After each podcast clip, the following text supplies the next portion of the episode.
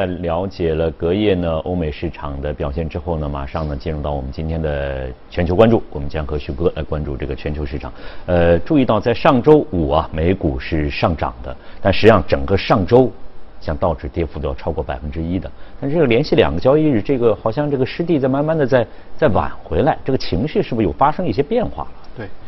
因为上周有一个比较大的那个这个消息嘛，就是周三的那个。美国国债两年期跟十年期的利率倒挂，对，之前是有，就是比如说是一年期跟十年期，或者三个月跟十年期，但是并不是两个国债当中最主流的两个。对对。两年期跟十年期市场流动性最大的，也是作为一个市场的标杆。所以就跟人感冒之前可能会咳嗽一样的，这是被认为呃美国经济进入衰退的一个先兆。嗯。因为之前的话，两年期跟十年期如果出现倒挂，那么。呃，我看了一下历史，大概平均三百一十一天之后，美国经济就进入了衰退，而且无一幸免。所以大家市场的这个情绪一下子变得对于未来，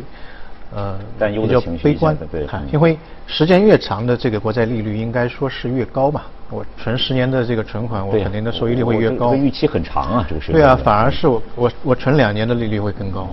这个就是对于长期没有信心嘛，那我就赚快钱。嗯。所有的资金都积压在短期，大家都去抢抢短期的国债，所以造造成这种倒挂，所以市场的情绪非常的，应该说非常清晰，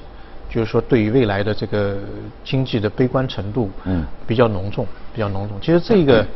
呃，两两年期跟十年期的这个收益率的收窄或者倒挂，它它起始点是在七月份，就美联储的降息开始的。那为什么会从那一点开始？因为当时就降了首个基点之后呢，鲍威尔的这个会后声明，对，相对来说比较鹰派，他就他就认为，呃，这个不是一个宽松的信号，对，呃，可能就降一次就好了，不是说大家不要认为后后面会有市场马上就可以反映出来了。所以它短期的利率，美美国的这个美元短期利率马上就是往上走，但长期的利率呢没有跟着往上走，所以这两个中短期的呃呃短期跟长期利率就慢慢收窄，慢慢收窄。突然之间到了上周。短期超上来了，超上来这个因素呢，我个人认为其其实有三个。第一个就是说中美的这个贸易摩擦，大家看到好像有点加剧，包括三千亿的这个出口商品的加百分之十的税，没有看到一个非常大的缓和的一个一个趋向，这个呢市场有点有点担心。嗯。另外一个呢就是说，呃，作为美国经济来说，跟美国经济体量差不多的就欧洲嘛，欧洲现在不是特别太平，大家刚刚才可以看到新闻。也是很多负面的消息，包括德国的经济不是特别好，德国问题很德国的国债也是一个负负利率水平。然后上周开出来的这个德国的二季度的 GDP 数据也只有一点一，那么上一轮是一点二，然后环比的话，呃零点二，零点二的增长，那上一次是零点四的增长，那不能说它是非常差，但是明显的是一个进入了放缓的一个。一个境界，这个市场是有点担心。那么这只只不过是它的一个现状指数。另外一个呢，我们以前呃做德国呃那个欧洲交易的时候，非常关注的是欧洲有一个数数据叫做商业景气指数，ZEW 的商业景气指数。那么这个数据的话，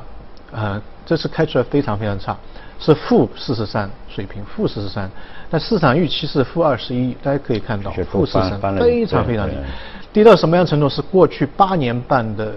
最低的一个水平。啊，就是说大家都觉得这个是看看未来的一个指数，就觉得好像未来看不到一个非常好的，又是一个叠加的因素在里。那除了欧洲那那那英国，英国也不是特别好，英国的这个 CW 的那个商业景气指数是负八十点六，又翻一倍，负八十点六，这个数据是就也是它有史以来应该是最最差的一个数，因为大家可以看到他的新的首相约翰逊上台之后，刚才新闻当中也讲到。他希望那个欧盟回来再谈谈脱欧的事情，但欧盟现在很很坚决，就是说你不要跟我谈，我跟特蕾莎梅已经谈完了，嗯你不要换一个首相再来再来一轮，我们也受不了，啊，所以呃，那他的态度就是说到十月三十一号这个最后的期限，这又是一个不确定性。我就是硬脱欧，你不跟我谈我就硬脱欧。那么一旦硬脱欧的话，对于英国的经济，我们之前上一次节目当中也讲过，对，这个可能打击比零八年次贷危机会会更严重一点，对它 GDP 的损伤是负百分之八的一个水平。这样的话，大家可以看到，美国自身可能有个经济的一个担心。另外一个，美国周围的两个大的经济体，好像现在也是在不断的往深渊上面，嗯嗯，上面滑。所以突然间大家发现，长期不要投了，我们就多投点短期吧。所以短期两年期的国债的利率就突然间就出现了一个比较比较比较大的倒挂。那么还有一个比较大的大大的担心因素就是，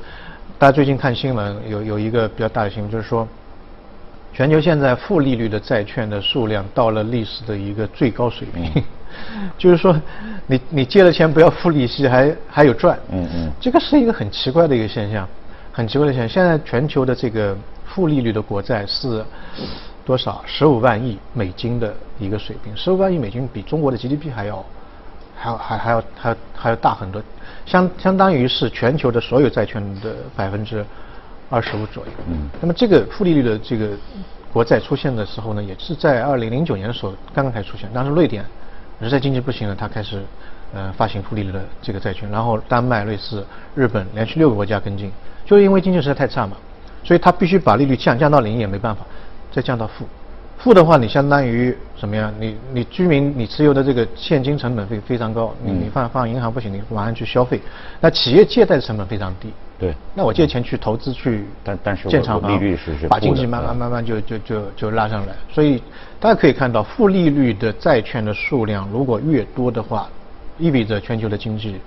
就越差。嗯，好，未来的这个前景的展望可能会越担心。嗯，这些累累累积的因素，一二三，嗯，累积的因素。那么大家就在担，就在就在想，这这些因素因素在这个点上帮爆爆出来了之后呢，也在市场上做出反应了。对，是不是真的会像前几次一样无一幸免，再会出现类似？哎，对对对，我我觉得这是一个非常好的问题，因为呃，从历史上来看，确实你说二年期、十年期，那。都都都是有数据放在有先有先例的，有我们有前车之鉴在这儿。全面六次都已经进入了衰衰退嘛，那么这一次会不会呢？我个人认为，到现在为止有这种可能性，但是可能性并不是特别大，或者现有的这些证据并不能佐证它一定会进入到一个危机。那原因在于什么地方？呢？因为这一次的两年期跟十年期的这个倒挂的时间出现太短，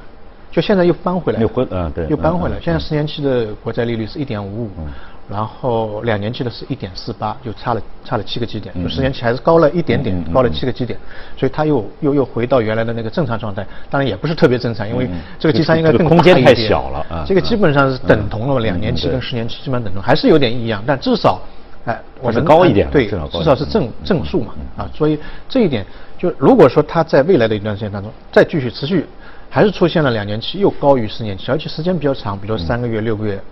或者说是两呃那个七个月八个月，这个时候，我觉得市场的这个担心或者这种陷入危机的可能性会比较大。嗯嗯嗯。另外一种，大家去看历史之前的这个出现这种倒挂，它的有个背景，它的一个背景呢就是，呃，美国处于一个升息的一个周期过程当中。大家知道升息其实给给经济就是踩刹车嘛，就让它的这个经济降温嘛。那你企业的借贷成本就上升了，你可能这个投资行为就会往下走。那么现在大家可以看到，从上个月七月份开始，美国其实整个货币政策出现了一百一百八十度的一个大的一个转弯啊，我们叫做预防性的降息。他也意识到目前美国经济不是特别这个健康，然后外围的经济体，包括整个全球的贸易状况不是特别好，所以它开始突然之间由升息改成降息。包括隔夜大家看到特朗普又出来说那个鲍威尔，你 你给我加一百个。反正我们统计过，大概一个礼拜要被他骂一次，就是说你你一定要把那个这个美元的利率，呃降下来。所以这个行为，它我们不说一百个基点，一百个基点有点太夸张嗯，就说至少二十五个基点，你慢慢的减一次，减一一个半月开一次会，你就减一次。这个对于经济其实是一个加油，嗯就踩油门的一个过程。所以它在某种程度上会对冲掉目前一个市场的恐慌情情绪，也会对冲掉这个利率倒挂的一个行为，会把这个。长期的利率跟短期的利率继续往正常的方向慢慢慢慢拉开，所以第一个时间太短，这个异样的情况或者这个症状，你只是咳嗽了一天，没有继续咳嗽下去，所以未来是不是感冒还不知道。你如果持续继续咳嗽的话，头痛脑热什么都都出现了，可能会是真的是感冒。所以现在还不能看到。第二个，目前整个货币政策跟利率的这个倒挂是对冲的一个行为，它可能是一个。怎么说呢？是把利率往往正正道往回搬的一个过程，所以我个人认为不会。现在为止还蛮难去判断，但是大家要小心一点点，可以多配置一些。我个人认为债券类的这个这个这个资金吧，因为全球大家可以看到，从年初到现在，黄金的价格也涨得很厉害。多了。啊，无论全球也好，国内也好，对于防御性的一种心态，还是占一个比较主流的状态。嗯。那么另外一个就是这个事件对于市场呃对下一轮的九月份的美元的升息。呃，其实是一个比较大的一个一个促进作用，就是大家对啊不是降息啊，不是升息降息，就降息是一个比较大的一个升温作用。大家对九月份降息，基本上现在是好像应该百分之一百的一个一个降息，但是当中有一个比较微妙的东西，就是说对于二十五个基点降二十五个基点，现在是百分之七十八点八，嗯，就大概接近八成左右。但之前对于降五十个基点。的概率非常小。现在对于降五十个基点的概率，市场在逐渐的升温，就认为可能真的像特朗普讲的一样，一百个点到不了。嗯。但二十五个基点又是剂量太小，可能会到到五十个点，五十个点，五十个点的话，大概现在在百分之二十不到一点点左右的一个预测力。随着时间的推移，可能这个会慢慢往上走。现在这投行，像高盛也好，瑞银也好，他们的预测可能在九月份是五十个点。如果是五十个点的话，我个人认为。对于全球资本市场可能是一个比较大的利好，因为这个幅度，啊，确实是到了到了大家所预期的这样一个幅度。当然也会有一种担心，因为现在美国这个弹药库里面只能空间不多，空间比较少了，也是不多。除非它也是像之前讲的进入一个负利率，但这个概率相对来说会比较少。但是如果说真的降五十个基点，我个人认为可能在未来的它降完之后，在未来的两个月到三个月时间当中，真的是会有一波对于全球的资本市场这个。短期来说是一个比较大的一个一个一个冲击。这个这个就像刚才徐哥提到的，鲍威尔的七号的这样一个呃七月份的这样一个降息的讲话之后呢，对市场产生了比较大的影响。那么大家现在呢，也就是说，这个九呃九月份的时候，美联储到底又该怎么做，到底降多少啊？这个也是大家关注的问题。